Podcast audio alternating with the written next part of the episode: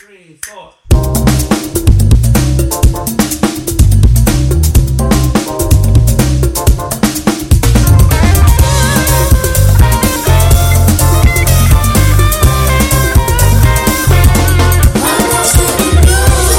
Ya, Hablamos demasiado de esa mujer aquí. Los oyentes no van a entender. Las la personas van a pensar que este podcast es dedicado a Beyoncé, and it's not. And it's not. Oh my God. No. Bueno. Tú sabes que empezando hablando de Beyoncé, bueno, Ah. tenemos que hacer un, un episodio de, de, de cómo surgió esto, ¿verdad? Para que la gente entienda Claro que ya. más de cómo fue Sí, esto. sí, la pero ya gente que- seguimos. I'm sorry. La gente que vaya entendiendo como pueda. La dinámica. Eh, Eh, sí, I exacto. Eh, mira que, que en verdad, de la persona que vamos a hablar hoy, claro, conté. Claro. De la persona que vamos a hablar hoy, la Beyoncé, eh, hizo una historia de ella que de verdad, no puedo ni siquiera. Que para mí es una fingición, pero bueno.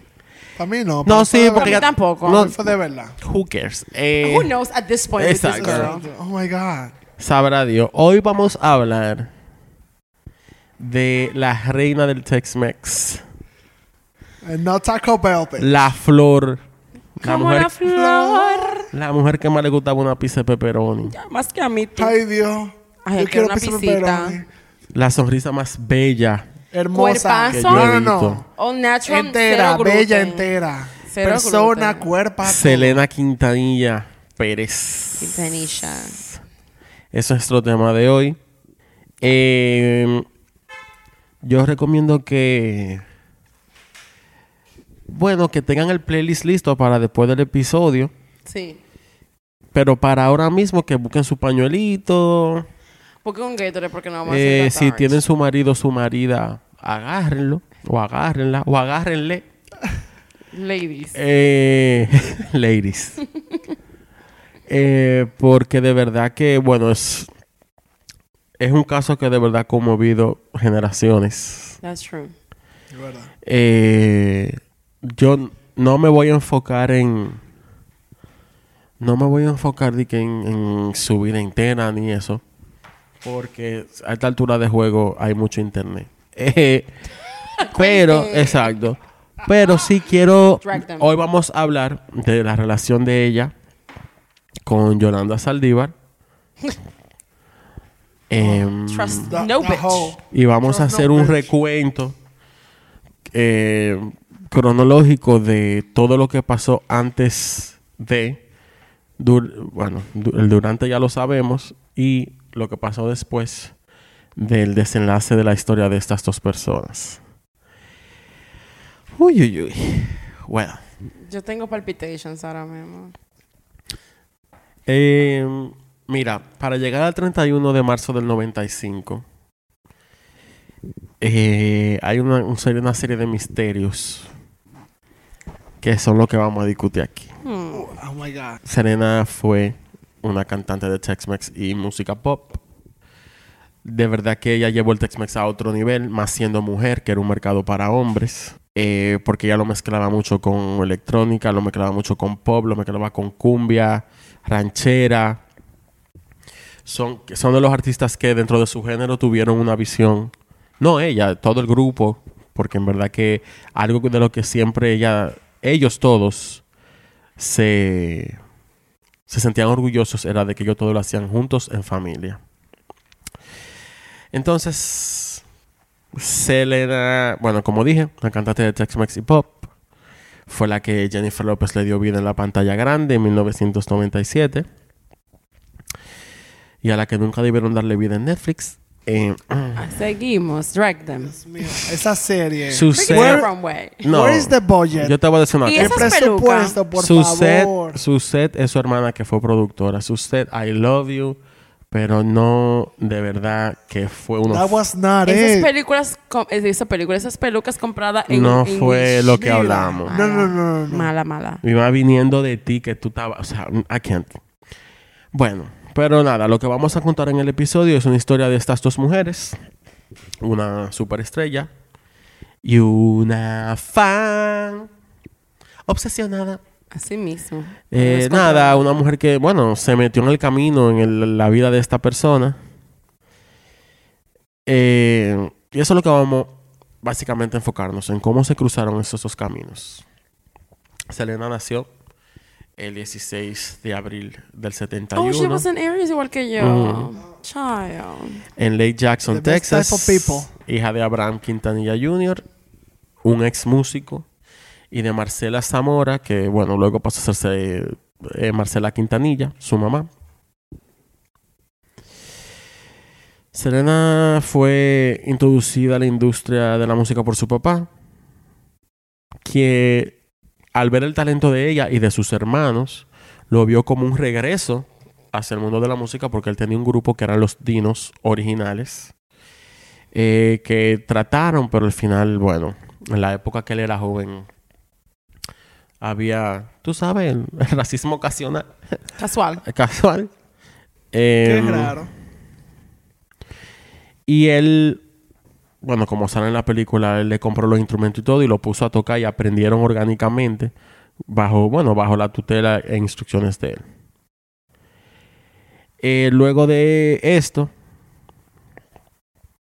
él tenía su trabajo y eso, pero entre crisis y cosas, la banda se convirtió en, en bueno, la- en la fuente principal de ingresos de la familia. Incluso ellos los desalojaron de su casa y todo.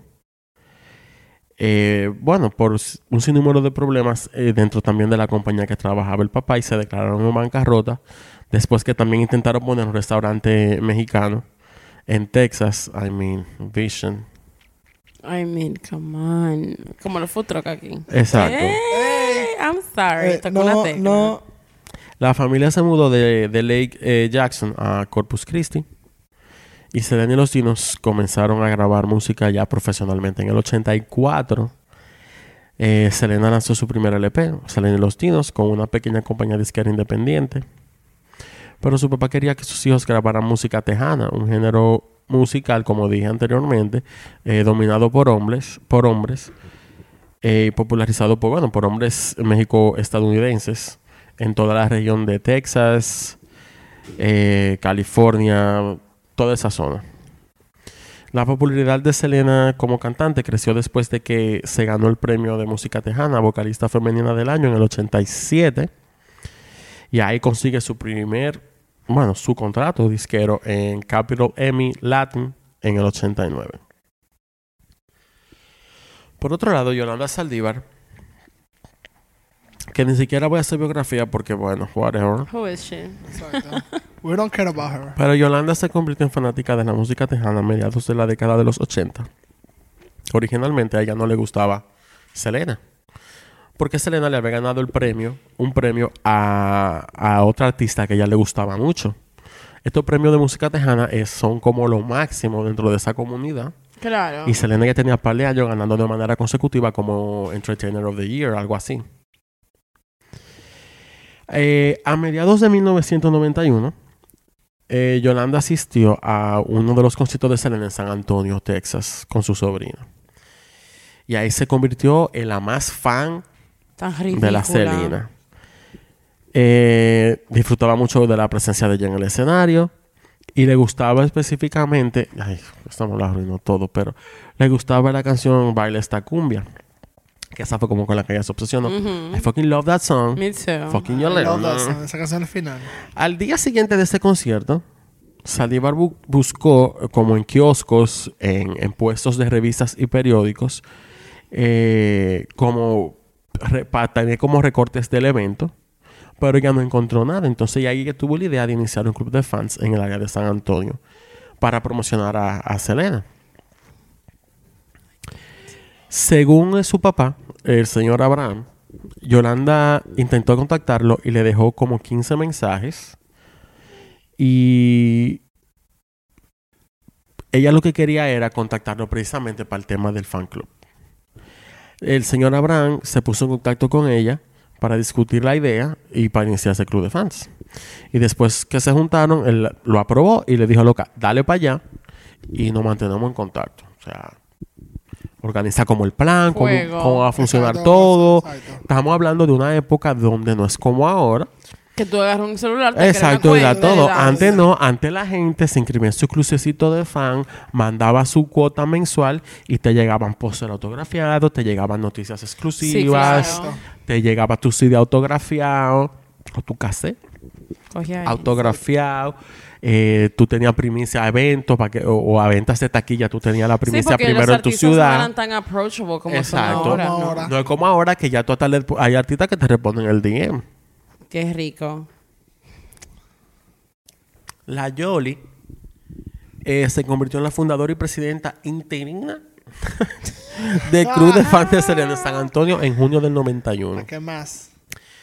En su, más- claro, en este rol, ella era la responsable de los beneficios de la membresía y recaudar a cambio 22 dólares al mes a cambio de productos, como ya dije, que promocionaban a Selena. Camiseta, gorra, chaqueta, la la li, la la la Es la. todo. Toda esa vaina, vaina exclusiva. Y ella era la que se encargaba de mandárselo a todo el mundazo. Exacto, Sí. ella tenía que setear todo eso. Eh, Ok, ya. Tener su medio de mensajería Sí, esa listo y todo.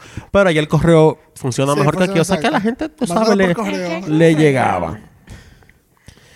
Eh, le llegaban entrevistas exclusivas con la banda. Le llegaba como una hoja informativa, que es un, un- un newsletter.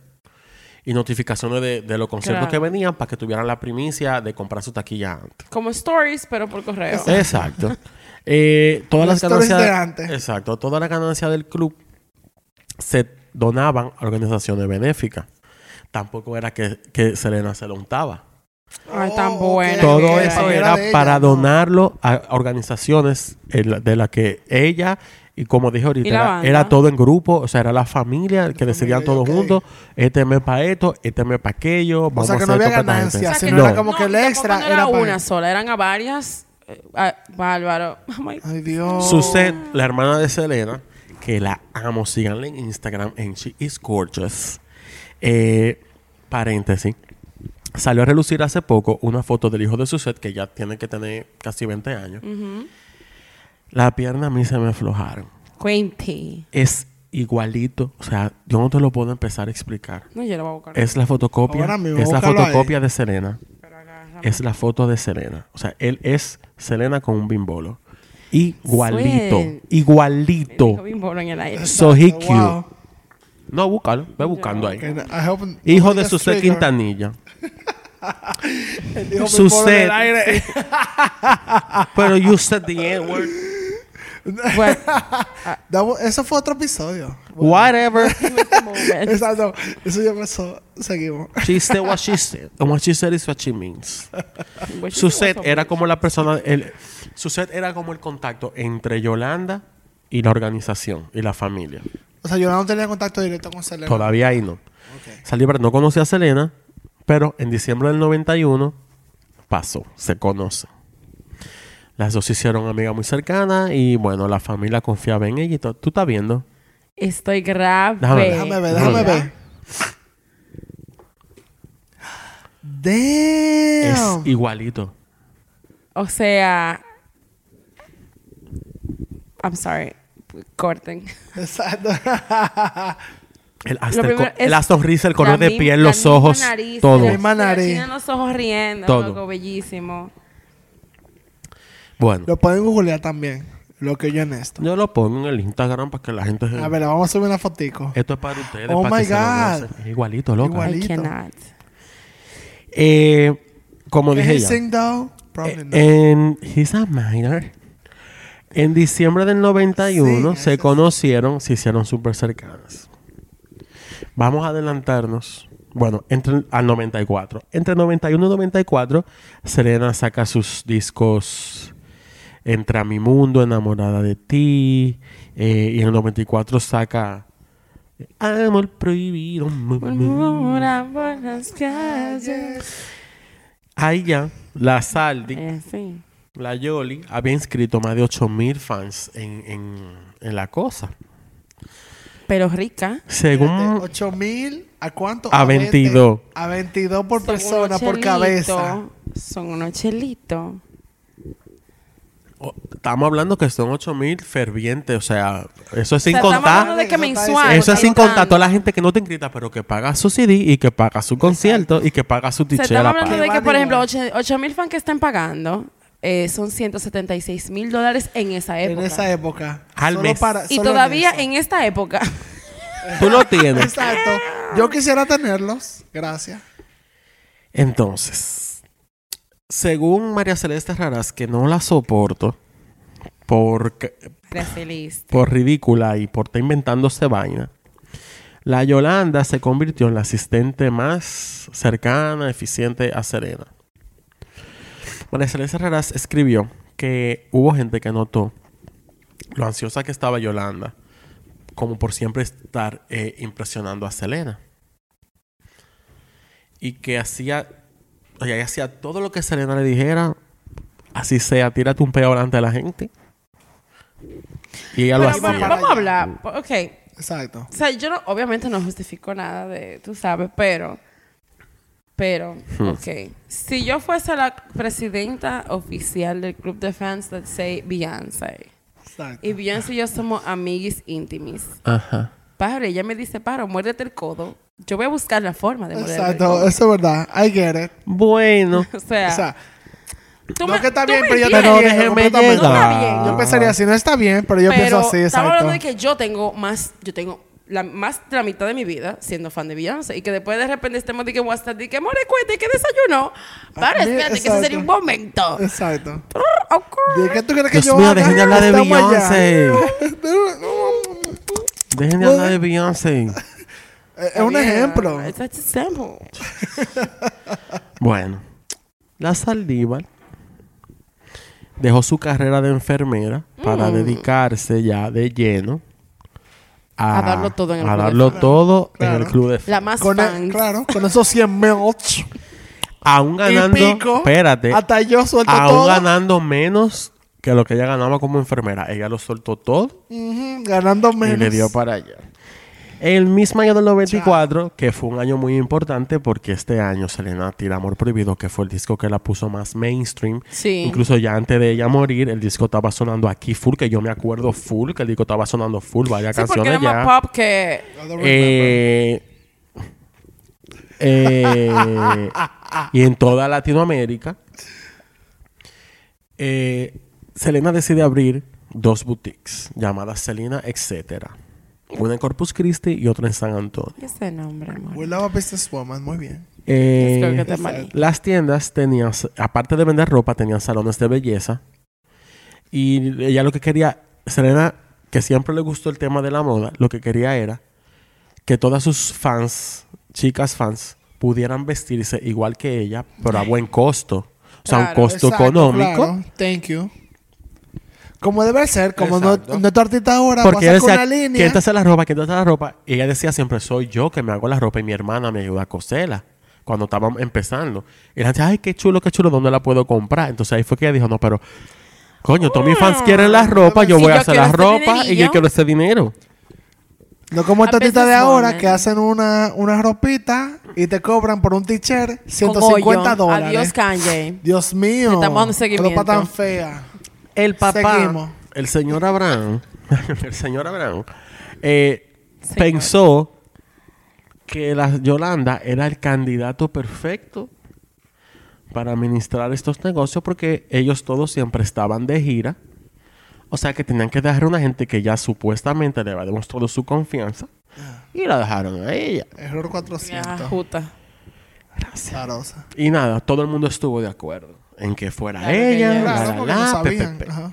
En enero del 94, ella oficialmente la hacen la gerente de todo, de todo el cabaret. Cuente todo. Para septiembre de ese año, Selena contrató a Saldívar como su agente registrado también en San Antonio. Como Después, su agente. o sea, de la tienda también. Ah, para la tienda de San Antonio, porque en principio era la de Corpus nada más. Ah, ok. ok. Y después de ser contratada para administrar las boutiques, eh, Yolanda se mudó al sur de San Antonio, del sur de San Antonio a Corpus Christi, para estar más cerca de Selena. En una entrevista de primer impacto del 95, el señor Abraham dijo que estas son las cosas que a mí me ponen a pensar, que él siempre desconfió de Yolanda. Pero ¿para qué le... Perdón. Calma, pueblo. ¿Para qué? te Pero tú, ni- o sea, pones imagínate que... A ponerla Como padre, loco. a sea, bregar con cuarto. Bueno. Él dijo eso, aunque la familia como que nunca notó absolutamente ningún comportamiento extraño de parte de esta jeva, de la Yoli. Porque fingidora. Exacto. La Yolanda estaba autorizada, acecha esto, porque son cosas. So, it was the 90s. Ella estaba autorizada a emitir y cobrar cheques No, never. y tenía accesos a todas las cuentas bancarias asociadas con el club de fans y las cuentas de las boutiques. Ay, Dios. Bueno, it was the 90s. They Era didn't como- know No, no, no. It was the 90s. Lo voy a chancear por eso, pero... oh No, no, no. Lo peor está por venir. Ay, Dios mío. Ay.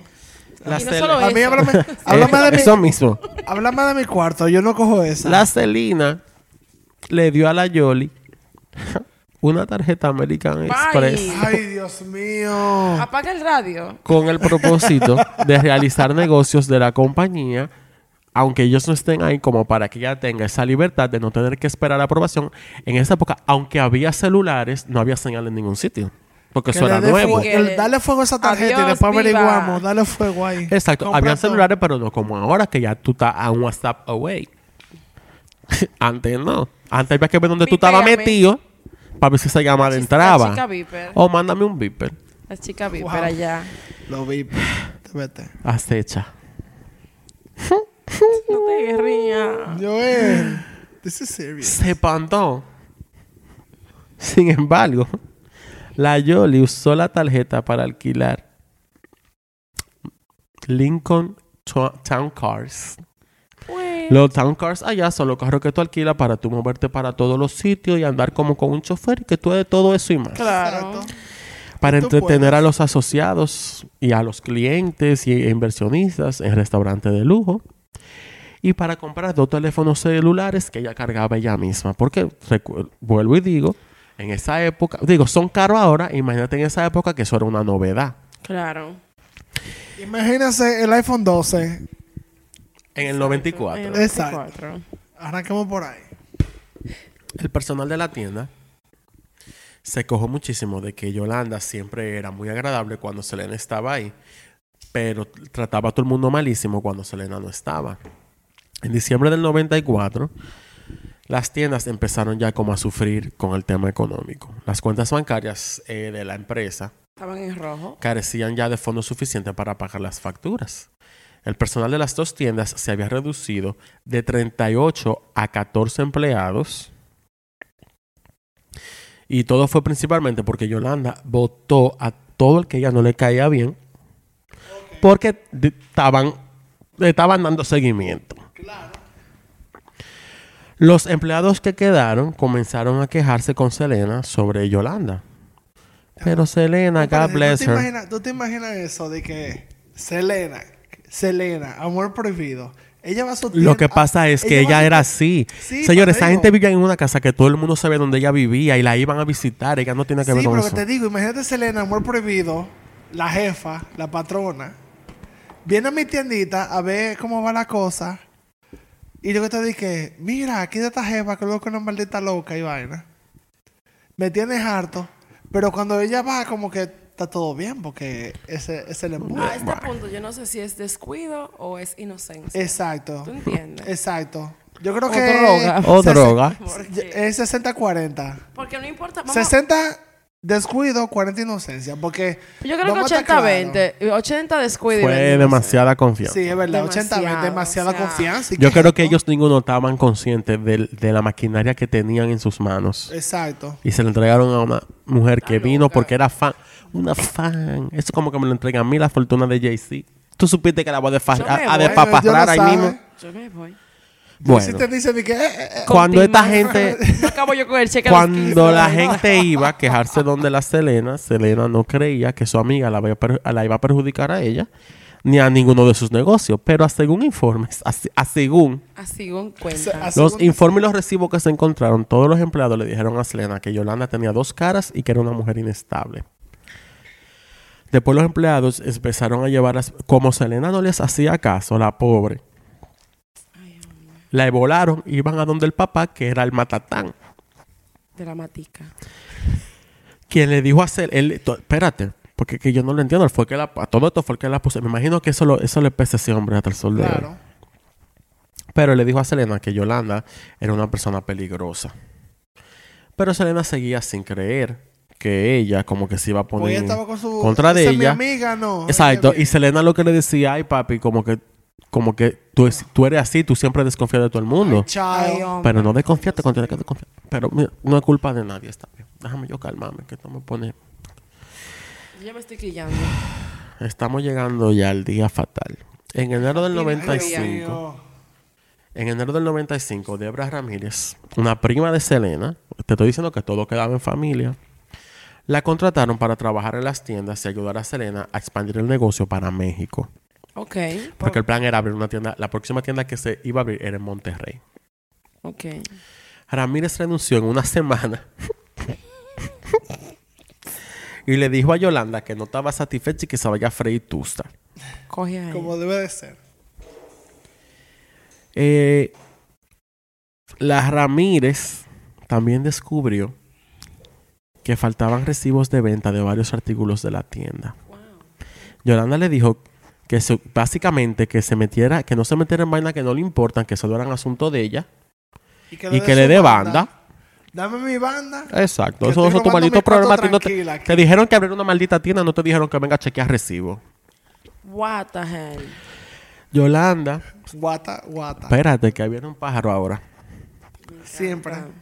Siempre está Siempre. Claro. Yolanda se Es vivía Yolanda se vivía matando con Martín Gómez, que era el diseñador de moda con el que trabajaba Selena. Martín también se quejaba de lo mal que, que Yolanda estaba manejando todos los asuntos de Selena. Su animosidad se intensificó, eh, o sea, eh, durante los desfiles de moda. Y Gómez acusó a, a- o sea, Martín acusó a Yolanda de mutilar o destruir hasta algunas de las creaciones originales y dijo que, que pa' colmo nunca le pagó las facturas de los gastos ni de nada. O sea que todo lo que le hacía. Regalado. eh, Era allá dado. Atento a ella, Yolanda.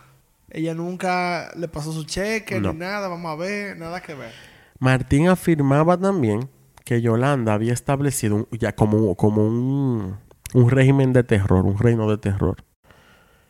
Los dos, ellos como que los dos se vivían quejando uno del otro con Selena. Entonces Yolanda comenzó a grabar sin consentimiento de Martín las conversaciones que ellos tenían, pero era como para... Eso es ilegal, ¿no? Sí, Ok. pero era para ponerse la Selena como para poner a Selena en Ah, contra para de él. para ponerse adelante ya. Ay, pobre Selena. Y Selena le de- grabando su exacto. música y vaina. Ajá. ¿Qué, qué es lo que ella está Y le decía como que Martín no tenía los mejores intereses, que ese tipo no servía para nada, que qué sé yo qué. Ay, mira. Es un clásico eh, cuando estamos, estamos en un trabajo, ¿verdad? Y viene el jefe. Mire, yo estoy haciendo mi trabajo, pero... eh, mire esa gente. Esa gente no está haciendo nada. Exacto. Esa gente no está haciendo nada. Es un azaroso. Sácalo de aquí y vaina. Y siempre el chisme de siempre. Sí, entonces Oh my God, latinos. a Martín, al pobre, al todo. pájaro, lo relegaron a un papel ya más secundario después que Yolanda se puso a grabar conversaciones y ya está envenenando. Y Selena dijo, como que bueno, pues está bien, yo voy a hacer todo yo misma y él como que me asista ya de manera secundaria. Entonces, para ya como entre finales del 94 y, el y principios del 95, Yolanda empezó como a viajar mucho a Monterrey, pero fue para acelerar el proceso de, de la apertura de la tienda. Ok. Yolanda estaba en Corpus Christi. Sí. Ok. Pero cuando ella visitaba la fábrica de México, donde se, está, donde se manufacturaba todo, ella intimidaba a todas las costureras diciéndole que se pusieran, o, o como que, o dicen lo que yo le diga y me hacen caso y me defienden a mí, o la voto a todita. Viene cuento. Maniática. Textualmente. Julie Ramírez, que era la que le hacía toda la ropa que se ponía a Selena, eh, y era una amiga íntima de la familia. Incluso el, traje morado del, del concierto del Astrodome fue Oh ella que God. se lo hizo. El Y- morado. Sí. Ay, qué bello. Y dijo que, que Selena como que veía a todos los empleados de todas las tiendas como familia de ella. Ay. Que era súper confiada, que eso no está bien. Demasiado confiada. Y, y lo dijo, no, ella lo dijo como que ella era muy confiada y eso fue como que la- lo que la metió en problema a ella al final fue eso. Claro, Y obviamente. eso era algo que ya estaba preocupando también a los papás. Y que Selena iba donde ella a quejarse de que los papás le reclamaban, pero ella no se llevaba de consejo. Julie dijo textualmente lo siguiente. Cuando Yolanda llegó a nuestras vidas en el 90-91, yo sentía siempre una mala vibra de ella hacia mí y era obvio que yo no le caía bien. Era muy posesiva con Selena y siempre buscaba su atención. A veces se creía la estrella ella y no Selena. Poco a poco se fue metiendo y luego entró a las boutiques, llevaba los libros, las cuentas, las relaciones con los proveedores, etc. Confiaron Pero demasiado en ella. Una enfermera. Cuente. Exacto. A todo esto, una enfermera Que renunció. que renunció. Espérate, que ella siguió. El día del opening de la tienda, eso, está, eso es Julie contando. El día del, del opening de la primera tienda, Yolanda se encargó de mantenerla alejada de mí, a Selena, dijo Julie. Fue a Corpus y estábamos alistándonos y Selena me dijo, Julie, la prensa viene y quiero que esté sentada a mi lado. Y yo le dije, ok. Seguí trabajando y Selena me dijo, ven que la prensa está aquí. Y Yolanda se metió y me dijo, por favor, pon el ponche y las galletas en la mesa. Lo hice y cuando iba a la mesa de la prensa, Yolanda estaba en mi lugar y luego en el opening de San Antonio nos íbamos en caravana y Selena se quería ir conmigo. Pero Yolanda dijo, Selena, ven acá. Y Selena me dijo, voy a tener que irme con Yolanda porque aparentemente ella necesita que hablemos unos asuntos. Le dije que ok, que no hay problema. Cuando llegamos a San Antonio, lo primero que me dijo Selena cuando llegamos es que no sabía por qué Yolanda insistió tanto al final de yo irme con ella si nunca me dijo nada. What? Ya tú estás viendo el grado de, de la psicopatada de esta mujer. O sea, todo, ok, pero a mí lo que me está subiendo es como que ella tiene este comportamiento que lo es evidente delante de todo el mundo y nadie Y la otra no hace y caso. nadie está haciendo nada. Espérate. Después de eso, la misma Julie cuenta. Cuando empezaron los problemas. Oye, pero Julie tiene todo no, Julie tiene el té completo. Debimos traerla. Julie, Debimos traerla. Julie dijo que ahí mismo empezaron los problemas con el fan club. Las personas pagaban un fee mensual para que llegara mercancía exclusiva. Y las quejas empezaron a llegar a la empresa de que no estaban recibiendo nada. Y Abraham se puso alerta, el papá. Señora Brown. Hasta Julie tuvo problemas para cobrar su cuarto de ella. De su propiedad que se ganó ya con su sudor de su frente. Así es. De su, de su cuca. Espérate, que esto se pone mejor. Pero después se pone peor. Yo me, quiero- yo me río, pero de verdad, como que es una, es una situación que no da Espérate, risa. Yo espérate. estoy pila de quillao. Es como Espérate. que, señores, guay. Yo dije que yo, dije que yo venía con el té de verdad, ¿verdad? Santo, ¿por qué que la gente Esto no es primer impacto. Julie le cobraba su cuarto, loca, tú no me estás pagando, ¿qué es lo que? Yo estoy en una maldita máquina de coser como si te fuera un sweatshop. And this is not Korea. oh Eh, my God. We love you, Korea. eh, Stop. We're gonna get canceled. la Yolanda tenía los ovarios de decirle a Julie que era culpa de Selena, que no le habían pagado. Mentira. Diciendo que Selena no aprobaba ningún pago. Pero en la vida real, bueno, al final Julie nunca le dijo nada a Selena.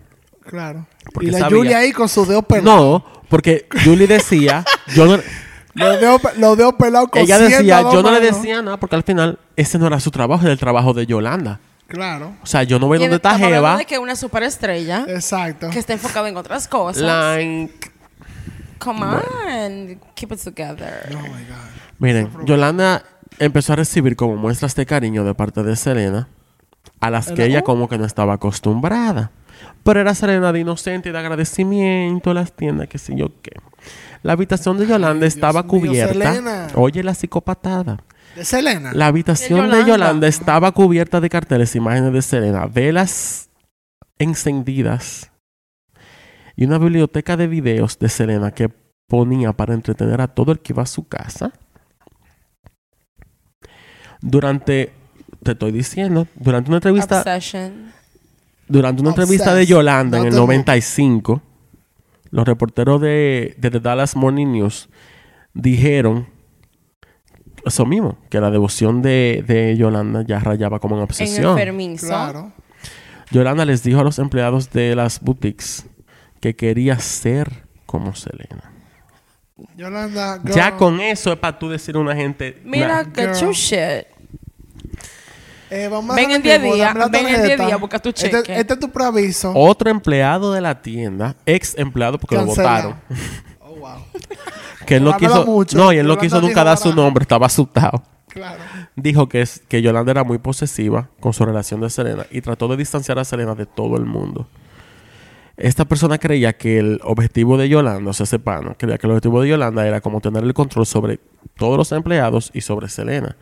Yolanda dijo que la razón para distanciar a los empleados de Selena era para proteger a la cantante de pequeños problemitas de administración de la boutique. Pero esa es su maldita tienda. O sea, Literalmente. Yo estoy quillado con Selena, estoy quillado con Yolanda. Este episodio va a ser largo. Yo estoy de verdad. Sorry. Eh, además de llevar las, las responsabilidades de las boutiques, ella también acompañaba a Selena en los viajes y tenía hasta la llave de la casa. Oh my God. no. No. La llave de la casa de Selena. Estamos Bien. hablando de una mujer que estaba casada y todo. Viene Exacto, peor. gracias. Yolanda se convirtió Su en mejor socio amiga. comercial de Selena. Socio comercial. Socio. Y ahí fue que todo se fue a pique. ¿Cómo Ese- socio comercial? ella era socia de la tienda y ella no era una empleada. Ah, ya O sea, era ella, dueña. tenía- ella no era dueña, pero tenía sus acciones. Exacto. Aparente, eso fue lo que yo O entendí. sea, podía tomar decisiones le, dieron su, le administrativas. dieron su regalito de toma. Exacto. Ya. en el ahí. septiembre del 94, Selena conoció a Ricardo Martínez, un médico que vivía en Monterrey, que lo que dijo ahorita, Selena quería expandir eh, la- el número de las tiendas y esa era la primera que ella quería abrir. Este doctor dijo que tenía contactos en México que podía ayudar a hacer, sabe, que el negocio eh, creciera. Accionistas. Inversionistas. Él se convirtió como un asesor comercial de Selena y aunque la familia dijo que él simplemente era un fan que posó en foto con ella, pero supuestamente no, él era un What's asesor. up with the doctors in the 90s? O sea, Right. como que... Yolanda entonces se rellenó de envidia de la dependencia de Selena que tenía con el doctor porque el doctor le estaba abriendo su negocio. Entonces, ella, em- ella Posesiva la Yolanda, no cogía eso. Delusional. Yolanda advirtió a Selena que, que el doctor podría tener como intenciones poco profesionales con ella. Entonces Selena comenzó a visitar Monterrey con más frecuencia y a menudo disfrazada. Sebastián de Silva, el asistente del doctor, era que recogía a Selena en el aeropuerto. Dijo que notó que siempre llevaba pelucas y que usaba el apellido de su esposo, Chris Pérez, pero para que no la identificaran y según el doctor le había prestado varios miles de dólares a Selena porque tenía poco efectivo. Este lío yo no entiendo. Estamos hablando de una superestrella que no tiene cuarto. Eh, la Yolanda, o sea, Yolanda, obviamente la vida de Yolanda no fue nunca como la de Selena. O sea, su hermana María Élida dice que vivían en un trailer park, que era gente, era- o sea, ellos eran gente humilde. O sea, Dice, la jeva no vino de nada, No. para nada, ok.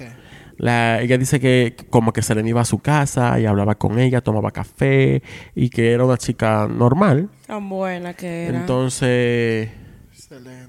sí, la hermana Ese tiene una carpeta, incluso la hermana tiene una carpeta con cartas y cosas que ella dice que se mandaba. A según mucha gente también, en lo que el club de fan crecía más, así crecía la obsesión de esta tipa, de Yolanda. El dinero entonces empezó a desaparecerse. Más de 30 mil dólares de fans, em- más de 30 mil dólares de fans que empezaron a quejarse ¿Dónde está mi merch? Ya, Ajá. Exacto. Y el papá ya llegó al punto que no aguantaba más de las llamadas, las cartas, todo el mundo quejándose. En las tiendas el dinero también se empezó a desaparecer, los salarios de la gente estaban retrasados todito. Las cuentas no tenían fondos suficientes para Y la Yo- nada. Y la Yolanda, bien Pobre, gracias. Eh, muchas acusaciones ya en contra de Yolanda se hicieron, pero su hermana, la María Élida, dice que no era Yolanda, que Yolanda le mostró todo a Selena donde estaba Y el papá se puso como el diablo porque Yolanda decía que el dinero de la música no era suficiente y no le estaba y que el papá era que no estaba invirtiendo lo cuarto bien. Wow, qué verduga. ¿Qué cojones? La María Elida, que es la hermana de Yolanda, dice que tiene copias de todos los cheques y documentos que supuestamente prueban que no era Yolanda la ladrona, pero todos esos cheques estaban a nombre de la María Elida, era. Pues vamos a llegar ahí. Exacto. Y entonces, Ella solo hacía nombre de la hermana para que la hermana lo cobrara. Involucradora. Exacto. En enero del 95, el papá comenzó ya, como ya dije, a, a las, las llamadas que estaban quejándose todo el mundo. Gente que afirmaba y tenía pruebas de que habían pagado la cuota del club, pero no habían recibido nada de lo que se les prometió. En las boutiques, eh, todos los empleados notaron que había una afluencia de facturas que no se habían pagado o que estaban vencidas, que llegaban por el correo. Pero Yolanda no le sabía de explicación, una explicación a nadie de exactamente por qué ese dinero no estaba ahí. O sea, ese dinero. ¿Qué- Mareo. ¿Qué es lo que pasa? Cuando se abrió la investigación, el papá descubrió que Yolanda había malversado más de 60 mil dólares usando cheques falsificados tanto del club de fans como de las boutiques. El otro hermano de Yolanda, el Armando, se puso en contacto con el doctor ese. Inventaron una historia de que Yolanda estaba eh, robando dinero del club. De que, que fue eso, que fuera el mismo hermano de ella. Pero el doctor Gómez luego se comunicó con uno de los tíos de Selena por teléfono y le dijo eh, el tío también al papá todo lo que estaba pasando. El tío digo, perdón, el hermano de Yolanda, el Armando, dijo que estaba como quillado con Yolanda, pero que no quería tampoco que se hiciera público el lío, porque luego no se quería sentir culpable de que por iniciar un rumor. Gracias, amigo. No, gracias. Dime. Estaba no un conchole. Para no decir otra mala palabra. Incluso él salió en primer impacto, pero En ese momento. sí, pero todo lo que dijo como que no, no hizo sentido. Yo quiero ver todas las entrevistas de primer impacto. Eso está todo. En YouTube. Dios mío. El papá de Serena Abraham tuvo una reunión el 9 de marzo del 95, que hasta en la película la ponen. Eh, bueno, la ponen como si fuera antes del, antes del concierto, pero en verdad fue después. Y la reunión estaba Selena y estaba su set. La oficina de Q Productions, que era la compañía de ellos, ya ahí para enfrentar a Yolanda cara a cara. El papá le, le puso todas las pruebas alante de ella de todo lo que estaba faltando. Y él dice que Yolanda ¿Dónde lo... está mi- Where is my money? Exacto. Y mi chelito, ¿dónde está? Yolanda lo que le, lo, lo miró y sin nada, no le dijo nada. O sea, lo miró así como que, ah, ok. Dinero. Ah, ¿Qué batida? ¿Qué es eso? Él dijo también que en ningún momento ya negó ninguna de las acusaciones, ni dijo nada durante la reunión, ¿Y cómo? pero que a veces como que se emocionaba, que sí o qué, y se ponía como fría.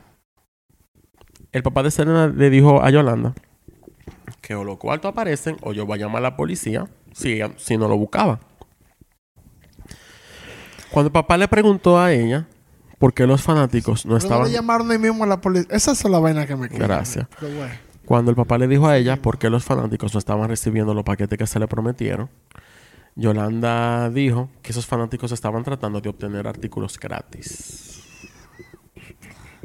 O sea, que se, yo que quería decir era que se mandaron y que no le tocaba ya. Básicamente. O sea, pero toda una artista de la mentira, ¿vale? Exacto. Eh, el papá, o sea, el señor Abraham, también descubrió que ella había abierto una cuenta bancaria del club de fans a nombre de su hermana María Élida. Pero María Elida es tan Va- culpable como la otra. No entiendo cómo que no está presa. Cuando se le preguntó qué ella hizo con ese dinero, ella respondió que el banco no le permitía abrir una cuenta a su nombre, eh, no conocía el motivo de esa negativa. Entonces ella abandonó la reunión, se fue. El papá dijo que le prohibió a Saldívar contactar a Selena. Pero sin embargo, la Selena no quiso poner fin a su amistad. Tú. Ay, Selena. Siento, eh, sintió como que, que Yolanda era, Selena girl. era esencial para el éxito de la jodida tienda. Is she though? También Selena, también ella quería como mantener a Saldívar cerca porque Yolanda tenía registros bancarios, tenía extractos y registros financieros que eran para fines fiscales, que no podían como darle una patada por el culo, porque da la patada por el culo, no le entrega los papeles. Eh, el nombre de la misma Yolanda, o sea, Yolanda permaneció en nómina luego de la reunión, aunque su rescisión ya estaba pendiente de la recuperación de los registros. O sea, le iban a cancelar oficialmente cuando ella buscara todos los papeles que faltaban. Todos los cuartos para atrás, dime. El 25 de marzo, Selena le dijo a su hermana Suset que ¿Todo ella... esto en el 95? Sí. Oh, wow. Entonces, el 25 de marzo fue ese día antes de que la mataran. Ella le dijo a Suset que ella, como que tenía planeado pronto terminar con el empleo de, de Yolanda. Luego de la reunión, el papá descubrió que los cheques del club de fans estaban firmados con la firma de María Elida, la hermana de Yolanda, en letra idéntica a la letra de, de Yolanda. Entonces él dijo, esta jefa está hablando mentira, tiene cheque falsificado con el nombre de su hermana y después lo cambiaba, se quedaba con los fondos. Entonces papá estaba tratando como de recuperar todas las pruebas, extractos bancarios del club de fan que se habían supuestamente desaparecido, porque esa era la otra que había papeles que nadie sabía dónde estaban. Ella encontró, él encontró una carta.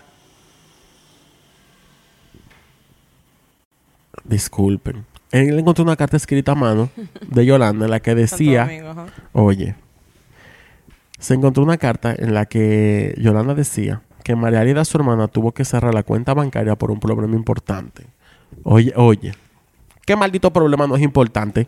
Give me my fucking money, I said. Ah, según esta carta, Tanto lío. De- para devolver el dinero, decidí que, mira, ya me lo robé ya, ok. gracias. Vamos a llamar a la policía. Tú vas presa. Y vamos a seguir y keep dale, pushing. chiri, chiri, mamá. Ay, señor, este episodio va a ser largo. Ok, ok. I mean, we're in. I'm Eh, según una miembro del club de fans que se llama Ivonne Perales, le enviaron al banco a depositar 3 mil dólares, pero ella no depositó el dinero y tampoco se encontró ningún registro de ese supuesto traque. La carta también decía que María Elida se enteró de la situación demasiado tarde y que Perales y el dinero faltaban. Eso era para acusar a la pobre fan de que, se- que se robó los Ay, cuartos. Pero hombre. esos cuartos, esos... Ay, Jesús. Eh, el papá volvió y confrontó a Yolanda sobre la identidad de Perales y dijo que. Saldívar, o sea, que le dijo que como que ya no sabía nada de ella. El papá dijo que Yolanda no, no confiaba en el tesorero tampoco del club de fans. Eh, pero que ella había confiado en un completo extraño para depositar. O sea, él le dijo como que tú no confías en el tesorero de nosotros, pero tú confías en un extraño para que te deposite 3 mil dólares. La vaina terminó en que la Perales no existía. Y que exacto. Y nadie que trabajaba en el club de fan conocía quién era ¿no? Perales. La hermana era segura. Gracias. ya tú sabes. Con una peluca Una peluca de que espérate. Que no me he ido, te bicho. Ah, porque va a seguir. ¿Qué haces, tía? El día después de que a, a Yolanda se le prohibiera contactar a la Celina, ella fue a la oficina Mm. y la sacó del local el papá a Yolanda. Por y los le di- moños. Ah, bueno, no por los moños, Ah, no. debieron de, porque mira. Pero le dijo, loca, ya yo te dije a ti que no viniera para acá, que no te queremos. Re- o sea, ¿qué es lo que tú quieres? Recogida para Fony Records, 1. records por ahí mismo. Ese mismo día, entonces, ella llamó a la Selena y tuvieron un pleito el diablo por teléfono. Selena, ¿Cómo te atreves? Selena le cerró el teléfono y de todo y le dijo a Chris, a su esposo, que ya, Dios. que ella no podía confiar en, en Yolanda. Ahora. Ahora te das cuenta. Ay, Selena. Selena. Eh, por las- favor, Exacto. girl. Chris y Selena obviamente no estaban satisfechos con toda la explicación que dio Saldívar, eh, o sea, Yolanda, es esa misma, con todo el maldito lío de lo que faltaba, de los cheques que a nombre de fulana, que la hermana que sí yo qué, o sea, ustedes oyeron todas las marrullas que se estaban haciendo Exacto. Increíble. Todo es robo. El robo. Ocean Eleven. Ocean Eleven. El papá, Ocean 85, eso. el señor Abraham dice que hubo cuatro intentos de asesinar a Selena antes de que ella lo lograra. Wait, what? What? Selena eliminó el nombre de Yolanda de la cuenta bancaria de la boutique el 10 de marzo del 95. Fue reemplazada como presidenta del club de fans por Irene Herrera. Al día siguiente, Yolanda compró el arma en a place to shoot. Tú sabes. Una tienda de armas de, de campo de tiro en, en San Antonio. Ella compró un revólver Taurus modelo 85 de punta chata calibre 38 y balas de punta hueca calibre 38. Coño, pero detallado. Diablo. Te dije que todo venía fuerte. Dios mío. Las balas, Nuria eres tú, tú. Las balas, estaban, las balas estaban diseñadas para herir, bueno, para causar obviamente heridas más externas que cualquier bala normal. Yolanda le dijo a la secretaria que necesitaba protección en su trabajo como enfermera a domicilio, porque los familiares de una paciente la habían amenazado. Una mujer que no, no ejercía eso. Yo ejercí esa desgracia. Ella, era, O sea, la- ¿cómo ella era así? ladrona de profesión, no sé. qué. Ahora hace abortos en casa. El 13 de marzo. I can't.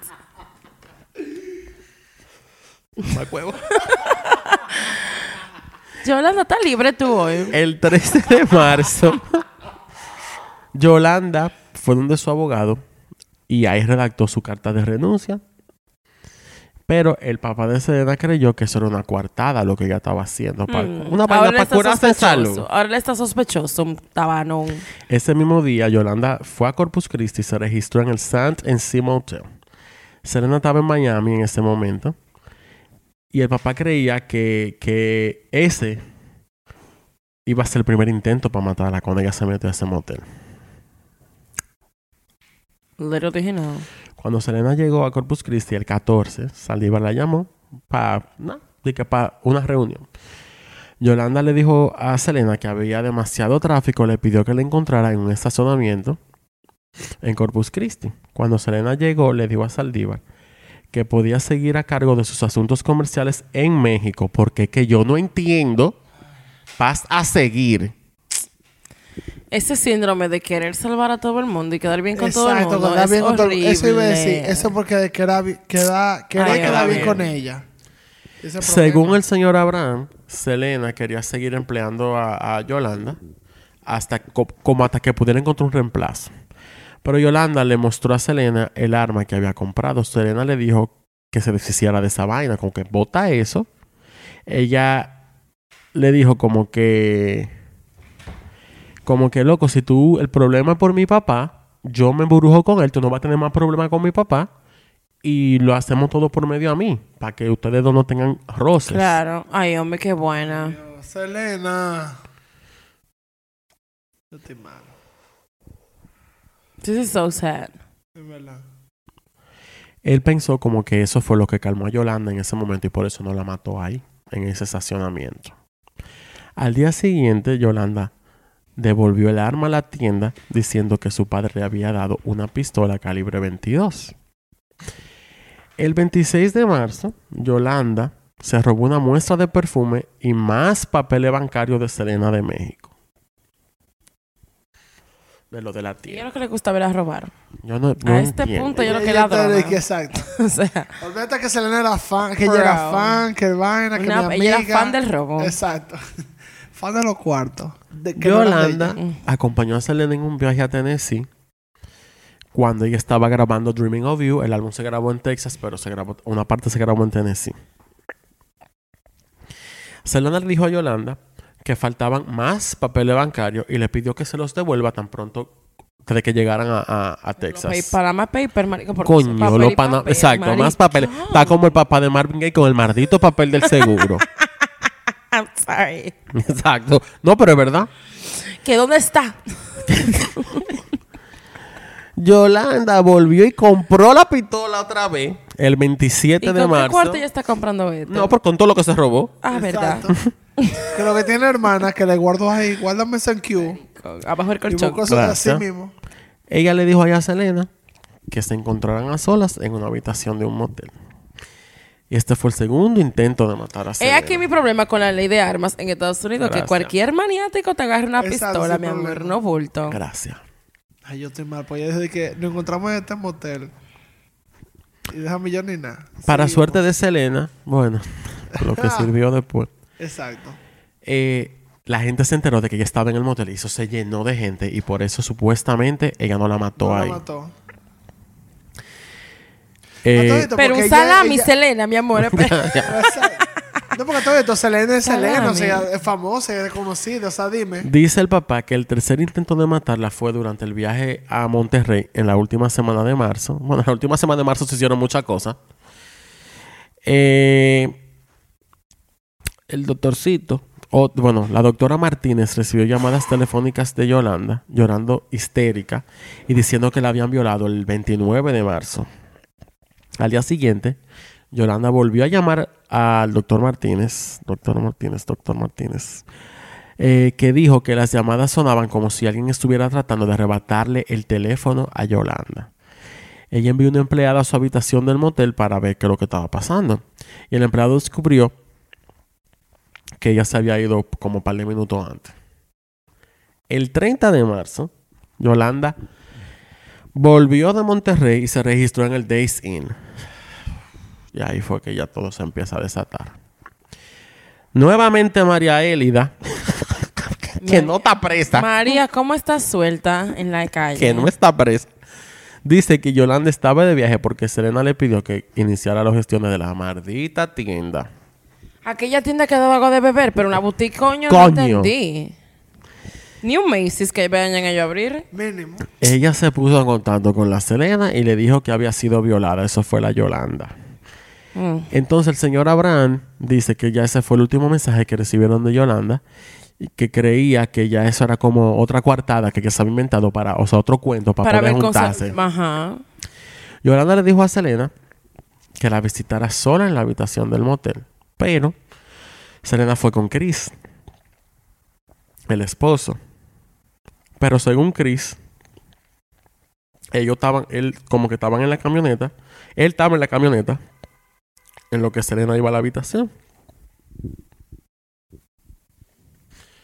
Cuando ellos estaban de vuelta para la casa, él como que se dio cuenta. Bueno, Selena le dijo que notó que como que Yolanda, eh, no que notó, o sea, le dijo, Yolanda no me entregó todas las vainas que me tenía que entregar. Yolanda volvió y llamó a Selena. O sea, ya estaba desesperada que Selena la llevara a un hospital esa noche por la supuesta violación. Ella le dijo a Selena que estaba sangrando mucho, What? entonces el papá creía, ¿Y por qué no llamó al 911? gracias, eh, que todo esto fue para tratar de que Selena fuera sola para el motel. A matarla. que Pero ¿por qué esta gente? Estamos hablando de... Señor, vuelve y pregunta. Señor Jesucristo.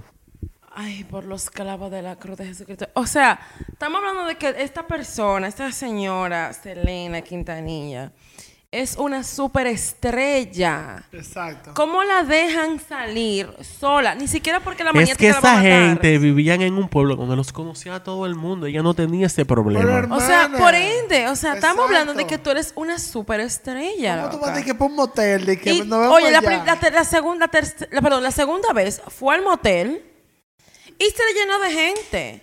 En un parqueo. O ¿Cómo fue en un sea, parqueo? estamos ¿Qué fue hablando de de que- una maldita superestrella ya, o sea. Bueno, Porque cuando tú suenas en una isla remota como República Dominicana, mi loca, tú eres una superestrella. pues resulta Y acontece. y acontece que cuando ella se lo dijo al esposo. Chris le dijo como que loca, ya es muy tarde, en verdad. Yo no creo que tú debes sola para allá.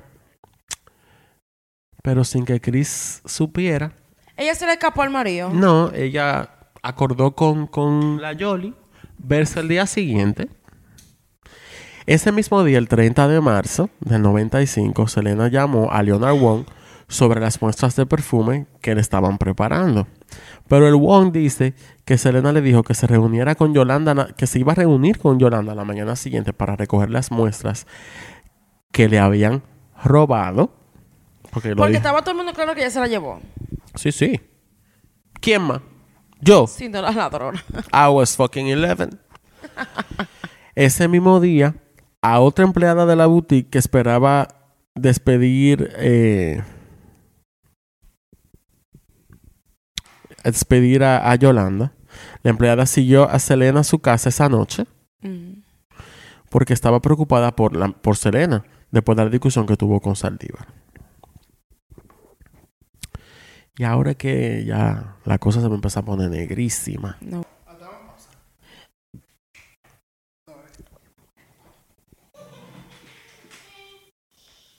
A las siete y media. Ay, ay, Dios mío. Ya ni sé. El 31 de marzo, a las siete y media de la mañana, Selena fue a la habitación del motel a reunirse con Yolanda. En el motel, Yolanda le dijo a Selena que la habían violado en México.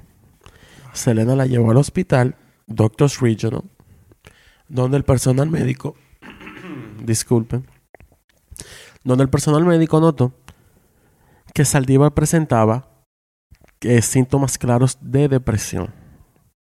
Saldívar le dijo al personal médico que había sangrado un poco. Poquito nomás. Pero no un fue chin. lo que, Ella no tenía un que estaba que-. Un chin. El personal médico notó que Selena se encojonó con Yolanda porque a ella le había dicho lo contrario. Claro, ella tenía tres días malas. que Ella no estaba podía. esperando tocar el manto de Jesucristo para parar el sangrado. Exacto. Dime, o sea, y no podía.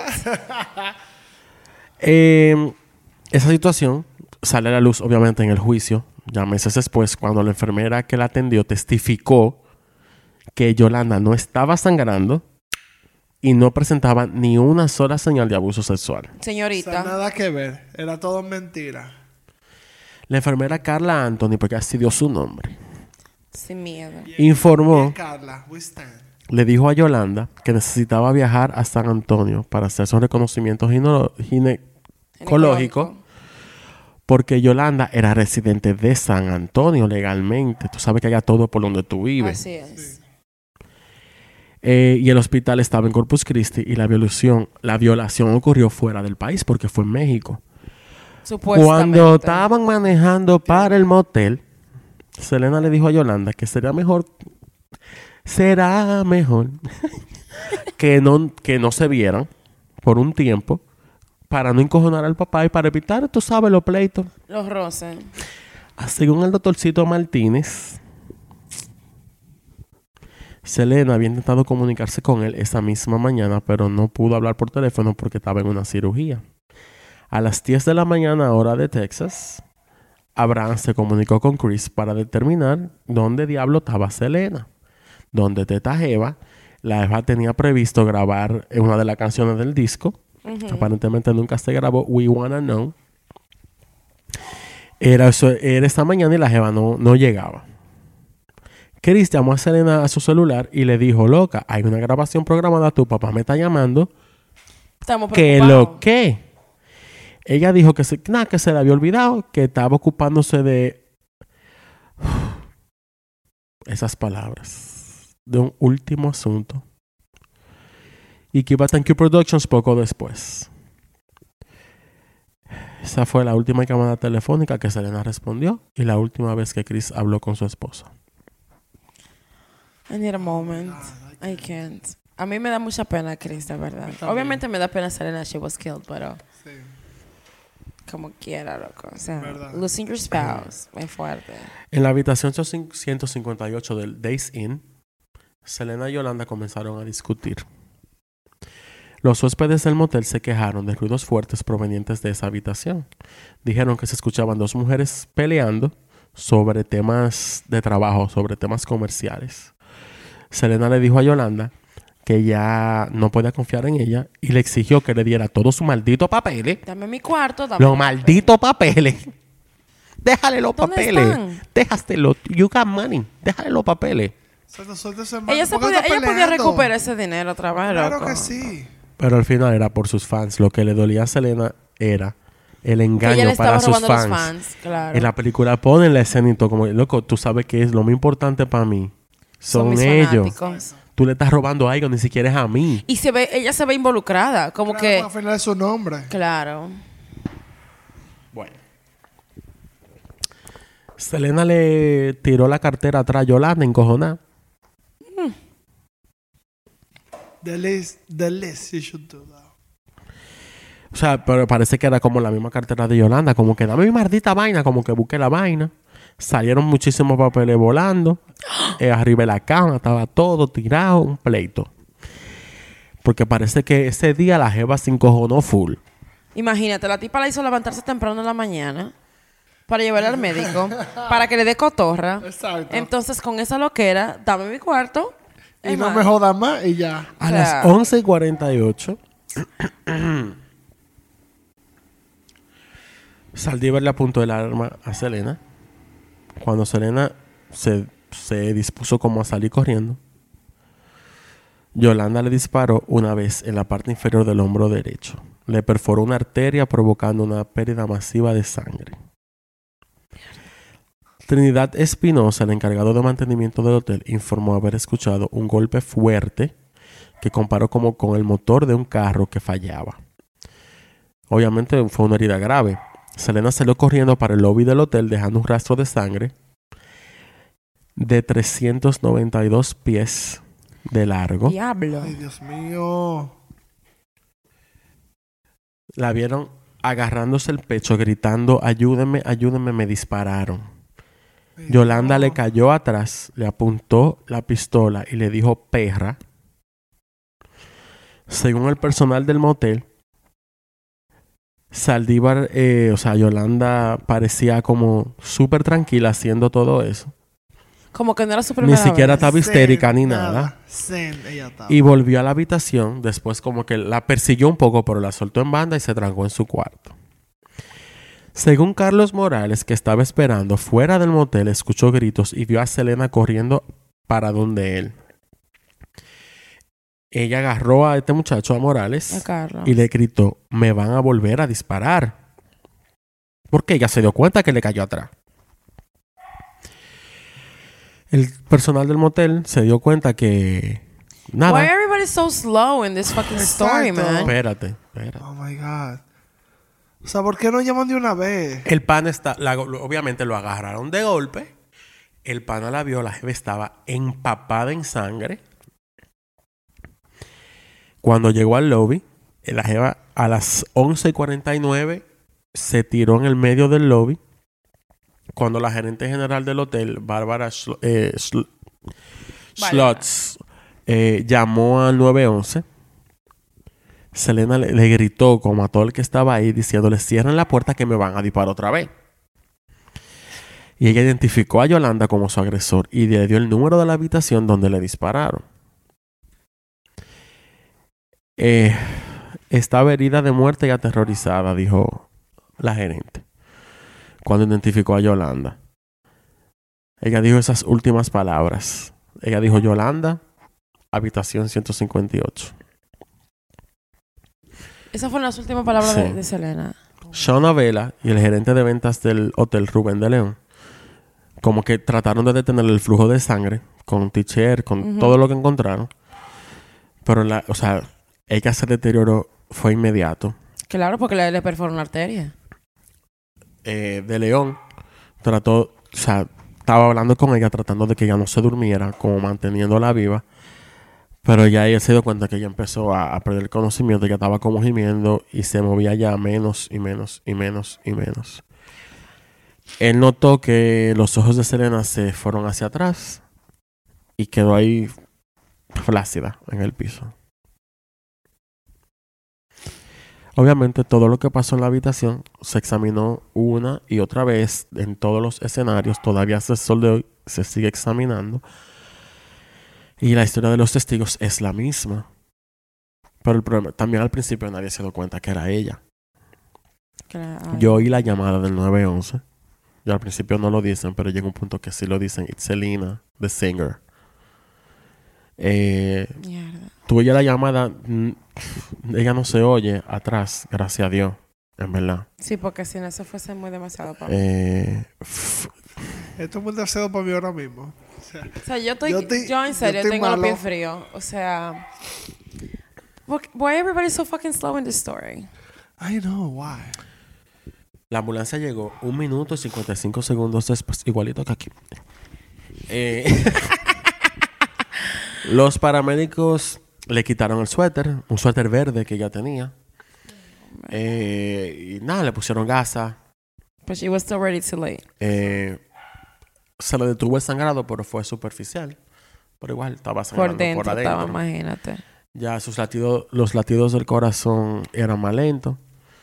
El paramédico le realizó una reanimación cardiopulmonar para mantener la sangre circulando. El paramédico Richard Fre- Frederickson dijo que ya era muy tarde cuando llegaron al lobby. Ellos encontraron el verdadero charco de sangre, espeso desde el cuello de ella hasta las rodillas, en todos lados de su cuerpo. Oh my God.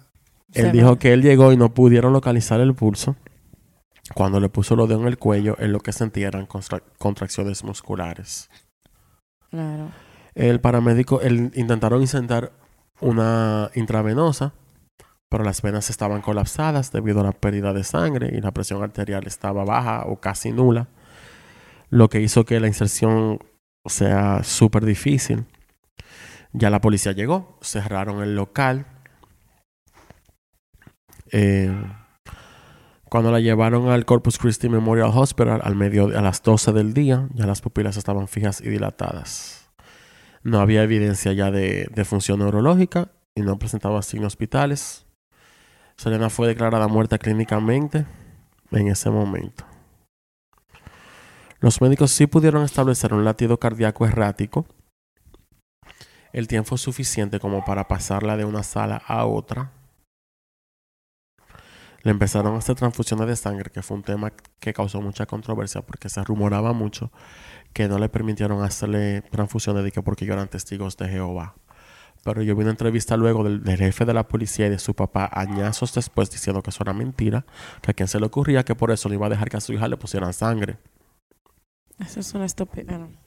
Respecting our religions, of course. Eh, claro, claro con su tema. Bueno, ellos intentaron, le abrieron el pecho totalmente para ver si le paraba la hemorragia. El pulmón derecho ya estaba dañado. Su clavícula estaba rota y las venas estaban vacías ya de sangre. Eh, le volvieron a abrir el pecho más todavía. Le dieron medicamentos para el corazón, le presionaron, tú sabes, le presionaron las heridas. El doctor Luis Elkis, cirujano cardíaco, llegó al Memorial Hospital y dijo que, que cuando él vio a los médicos haciendo todo lo que podían para revivir a Selena, pero que ella estaba demasiado, ella estaba demasiado contusionada y destrozada. O sea, el lado derecho de su pecho, todo el tejido ya estaba rascado. Cuando llegó ese doctor, le empezaron a masajear el corazón, pero justo ya, un momentico después dejó de latir ya totalmente. Elkins informó que todos los esfuerzos fueron inútiles y dijo que si él hubiera sido el médico receptor, no habría realizado ningún tratamiento con Selena, porque que ya no había forma. Era perder el tiempo. Qué grave. Hasta la voz se Él- me está cortando. Él dijo que se sintió súper obligado a continuar después de que el médico de la sala le dijo quién era ella. Claro. Elkins dijo que una arteria del tamaño de un lápiz que sale del corazón había sido cortada en dos por una bala de punta hueca y que seis unidades de sangre de transfusión se habían derramado del sistema circulatorio. Se le administró un tubo de respiración después de que Selena dejó de respirar por sí misma mientras se colocaba una pinza en la arteria perforada que brotaba en la clavícula. Después de 50 minutos los médicos se dieron cuenta de que el daño ya era irreparable. Selena fue declarada muerta a las 1 y 15 de la tarde a los 23 años, a 16 días antes de cumplir 24 años, por pérdida de sangre y paro cardíaco. Wow, este episodio ha sido mucho. Y falta. Yo estoy malísima. Durante la Yo tercera... con una niña, 23 Estoy- añitos, loco. Estoy aquí malo. Durante la tercera hora después del tiroteo, le hicieron la autopsia de una vez. Por, ¿sabe? Los medios jodiendo. Claro, no falta. Se reveló que la bala había entrado en la parte superior derecha de la espalda de, de Selena, cerca de un homóplato, espero que se diga así. Atravesó la clavícula torácica, cortó la arteria subclavia derecha y salió por la parte superior derecha de su pecho. Pasaron minutos desde el punto de impacto de la bala que Selena perdió prácticamente toda la sangre de su cuerpo, lo que contribuyó a que muriera rápidamente desangrada. Los médicos dijeron que si la bala hubiera, wow, que se hubiera entrado un milímetro más alta o más baja, la herida habría sido tratable. ¿Qué te digo? El que, que está puesto para morirse de tener. te digo. O sea, sadly, La vida es súper frágil porque, Es mira, frágil. por un milímetro, milímetro es una mierda. loco. Exacto. O sea, Quédense conmigo, quédense conmigo. Yo sé que tú es mucho. me, stay with me. La noticia se empezó a regar. Sara Lucero, una reportera de Univision en San Antonio, dice que estaban todos confundidos porque no se habían. porque pensaban que se habían equivocado de persona. O sea, Selena, la cantante tejana, había sido disparada en un motel y decían, ¿en un motel? En un motel, pero la superestrella. ¿Qué coño hacía esa mujer en un motel? Gracias. exacto. Lo que nos preguntamos todos. Nada, mandaron reportero a ver qué es lo que estaba pasando, pero en fin, todo el mundo estaba en shock porque que nadie se lo estaba creyendo.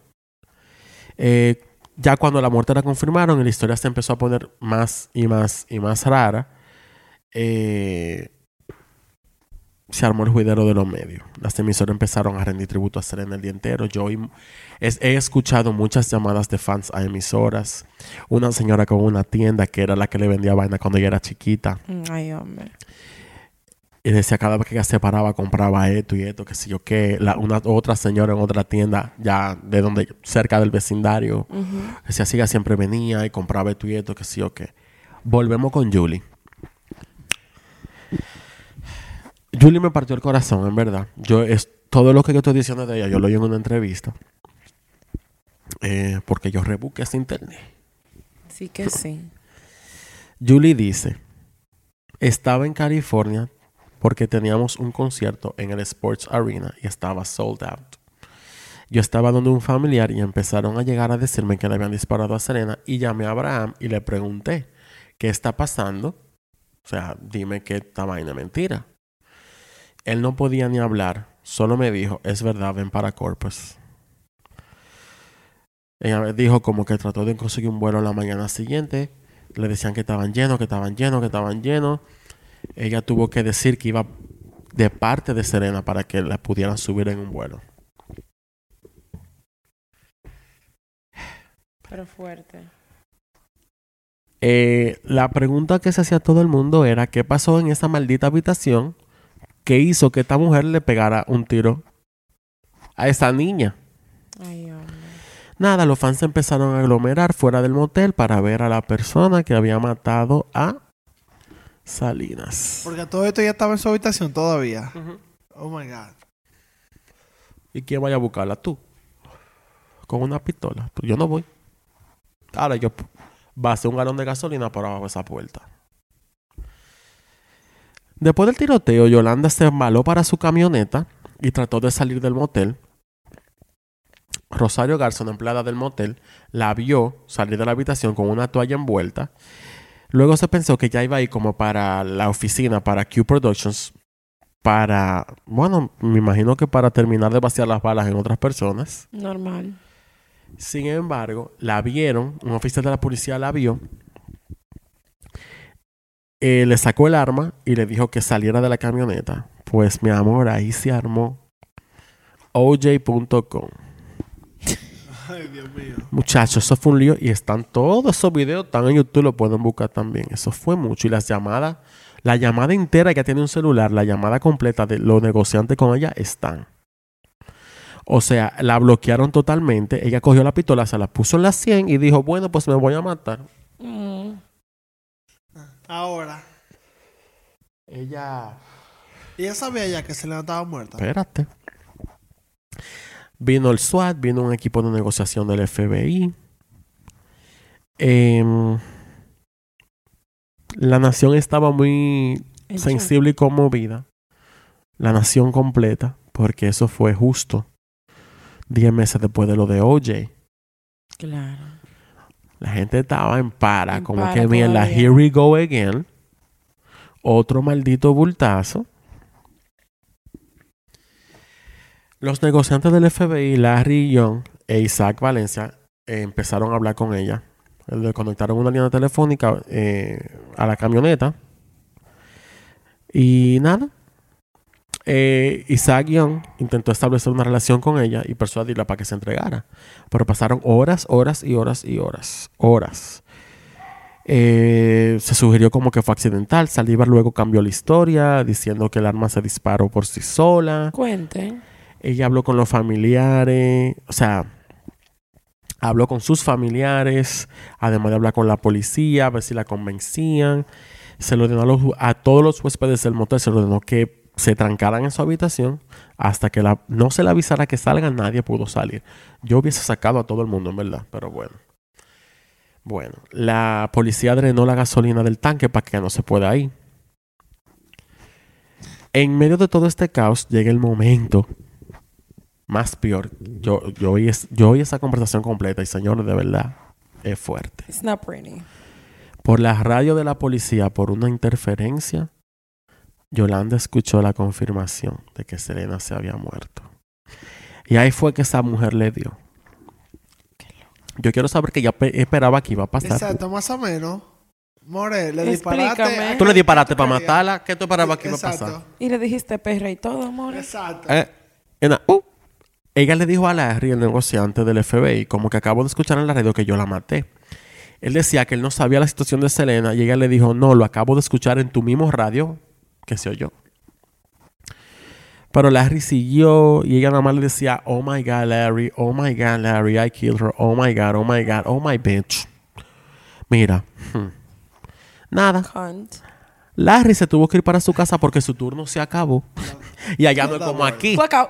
Exacto. Allá no es como aquí que te dejan ahí sentado. Dijo, bueno, ya mi turno terminó. Eh, Va- eh, Valencia, Te ven, aquí. que te toca. Ven acá, Juan. Eh, nada. Él se fue, ella entró en pánico. Un maldito desastre, loco. Eso, se fue, eso, fue, eso, estuvo, eso estaba de película. Lo pueden buscar que está ahí, mi amor. Bueno, some movie though. Yolanda se rindió luego de nueve horas. Ella habló con el otro primero. Pero después se rindió de nueve horas. Cuando Larry, el que se fue para su casa, tuvo que ir a la camioneta. Porque ella pidió que fuera él. En lo que el otro estaba en el teléfono. Ya a ese momento, todo el área estaba llena de fanáticos de Selena. Buscando matarla. La gente llorando cuando la policía se llevó a, a esta mujer. Se hizo una rueda de prensa horas después del asesinato. Yolanda aún como que no la habían nombrado en los informes de los medios. Y el que era su jefe de la policía y el papá, el señor Abraham, dijeron que a la prensa que el posible motivo era la intención de... O sea, que el posible motivo era la intención de, Selena despedir a, a, a Yolanda de, de la compañía. 20 minutos después de esa que ella se rinde, la llevaron a la estación de Corpus Christi y la colocaron en sala de interrogatorio. Eh, y Paul Rivera, uno de, los agentes, quien había investigado homicidio del 78, le dijo a Yolanda que su derecho a un abogado, que tenía derecho a un abogado y ella renunció al derecho de tener abogado. Cuando ya la policía rodearon la camioneta, ella había gritado, no puedo creer que maté a mi mejor amiga cuando se la estaban llevando. Ya en cuestión de horas, ella dijo que el tiroteo fue accidental. La fianza que le pusieron fue de 100 mil dólares, pero el fiscal del distrito, Carlos Valdés, persuadió al juez para que le aumentara a 500 mil. Cuando se anunció la fianza, los fanáticos preguntaron por qué no se había solicitado pena de muerte. En Texas, ustedes saben que, que todavía Yeah. ellos usan eso. Sí. La cárcel del condado de Nueces fue inundada con amenazas de muerte y hubo llamados públicos a la justicia por por todo ese bochinche. O sea, ¿qué es lo que La está pasando? Se informó que incluso pandillas de Texas, pandillas, Ay, Dios. Dios santo. Exacto. habían realizado una colecta para aumentar la fianza de, Sal- de Saldívar para poder matarla cuando la sacaran. Exacto, de que vamos, te vamos a sacar, sí, pero. I will. Ellos le iban a sacar ellos mismos para Para matarla. matarla. La mafia mexicana, la- ella era la artista de los tigres. la mafia mexicana, Ella pueblo. ella una pandilla dominante del sistema penal de Texas, le puso precio a la cabeza de Yolanda y difundió la noticia que, come- que- como que el que cometiera el crimen de matarla iba a ser un héroe. O sea, esta gente se pusieron bruta y rápido. Sí, porque todo eso fue de una vez. ¿Es lo que la jeva estaba interrogándola o estaba presa ya? Eso fue cuando se la llevaron ahí Se mismo. la llevaron ellos. Eso es lo que te digo. Ellos querían pagar la fianza ellos mismos. Ah, yo me la llevo. Ah, me la Y darle llevo. lo de ella. Para agüita. Claro. Nada. el- lo que hizo Yolanda fue castigado con hasta 99 años de prisión y una multa de 10 mil dólares. Yolanda estuvo recluida en la cárcel del condado de Nueces bajo vigilancia suicida antes del juicio. El Estado tuvo muchas dificultades para conseguir un abogado defensor para ella. Porque nadie estaba en Nadie eso. estaba en eso. Un vocero dijo que cualquier abogado que la defendiera podía enfrentar amenazas hasta de muerte. ya tú ¿Y sabes. cómo no? Nada, le asignaron un defensor público. Douglas Tinker. La esposa de esta persona, de Tinker, también tenía miedo de que se tomara represalia contra su esposo por parte de la comunidad porque él tomó el caso. Claro. Eh, Arnold García, el exfiscal del distrito, fue designado como el abogado adjunto. Valdés vivía cerca de la familia Quintanilla. Eligió a Mark Skorka como fiscal principal. El juez, Ma- el juez Mike Westergreen fue el que presidió el caso, que fue trasladado al Palacio de Justicia del Condado de Harris en Houston, Texas, para garantizar un juicio imparcial. Según el Chicago Tribune, la publicidad del juicio por, por lo que pasó con Selena como que rivalizó con la del proceso de OJ. Westergreen ordenó que el juicio no fuera televisado ni grabado No. y limitó el número de reporteros en la sala del tribunal para evitar una repetición del mismo circo que se armó con el maldi- la maldita vaina de OJ. Sí, porque ya la gente estaba... Dime. El mismo Chicago Tribune informó sobre la división de intereses en el juicio entre latinos y estadounidenses blancos. Donna Dickerson, una editora blanca de revistas estadounidenses, le dijo al Chicago Tribune que no tenía interés en el juicio debido a los antecedentes latinos de Selena. Y dijo que los México estadounidenses no habían mostrado el mismo entusiasmo cuando Elvis Presley fue encontrado muerto. Tú estás oyendo esta maldita vaina. Qué maldita So the loca. racism is, was real. Ni han así uno se libra. What was going on in the 90s? The A 90s. bunch of shit. El juicio por el asesinato de Selena eh, fue llamado el juicio del siglo y el juicio más importante para la comunidad latina. Generó mucho interés en Europa, Sudamérica, Australia y Japón. La Saldi se declaró inocente y dijo que el tiroteo fue un accidente. En su declaración de apertura, Valdés dijo que creía que Yolanda mató deliberadamente a Selena. Valdés también eh, lo calificó como un acto insensato y cobarde, porque fue que le disparó de espaldas, Como una Obviamente, rata. exacto. como una maldita rata. Tinker dijo que el tiroteo fue accidental, el abogado de ella, y negó los rumores de que Saldívar quisiera tener una relación sentimental con Selena, que ese es otro maldito tema al cual no voy a entrar. El 23 de octubre del 95, el jurado deliberó durante dos horas antes de declarar culpable del asesinato a Saldívar. Recibió la pena máxima de condena perpetua sin posibilidad de libertad condicional durante 30 años. Dígase que en cuatro años ella puede solicitar su libertad condicional. Y ella está presa todavía. está Sí. Claro que yes. La tienen en solitario todavía porque si la ponen con las otras inmates la van a La van matar. a matar, exacto. El 22 de noviembre del 95 llegó a la unidad de Gatesville, a una unidad de Christina Crane en Gatesville, Texas, para su procedimiento, procesamiento. Y ya a partir del 2018, Saldívar está cumpliendo su sentencia en Gatesville, en la unidad de Mountain View, que es operada por el Departamento de Justicia Criminal de Texas. Yolanda, como ya dije, va a ser elegible para libertad condicional el 30 de marzo del 2025. Debido Se lo a, van a negar. Exacto, Sí, se debido a van a negar, amenazas de muerte, los fanáticos de Selena también encarcelados, al llevar está en aislamiento total. Pasa 23 horas al día sola en su celda de 9 por 6 pies. En el 2002, por orden del juez, la pis- que se regó todo el mundo por esa maldita vaina. El juez ordenó que la pistola utilizada para matar a Selena fuera destruida y las piezas fueron arrojadas en la bahía de Corpus Christi. Los fanáticos e ¿Bajo qué, historiadores. ¿Bajo qué concepto? porque le dio su maldita gana. Ah, Los dijo que sí. Exacto, debaraten eso, los fanáticos y los historiadores desaprobaron esa decisión totalmente, Claro, diciendo que el evento era histórico y que el arma debería estar puesta en un museo. Ya yo les comenté lo de la transfusión de sangre, que fue una barra basada. Claro. Yolanda daba muchas entrevistas que en un banco ya tiene una caja con los papeles que dicen la verdad. Obviamente fueron al banco, la- no había caja, no había papeles, no había nada. No, porque las buenas habladoras, sabemos eso. Hay pilas de teoría de que... Knew that desde el principio, las buenas habladoras. Hay mucha teoría de que el, el doctor ese era un, un querido que ella tenía y que Yolanda estaba celosa. Que si es así, eso era de ella. Ese era su problema, era la larga No. de ella.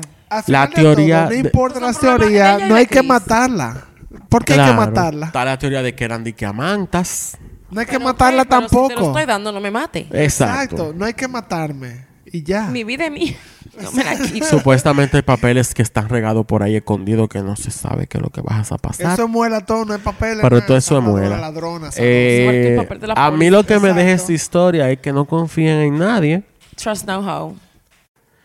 Trust. Y de no verdad que Title of episode. el episodio Trust fue no más largo de lo que estaba previsto, pero creo que que se tenía que Que decir. se lo amerita. Y se dijo. Porque la historia no se podía quedar por mitad. Eh, el que me conoce sabe que I, I stand.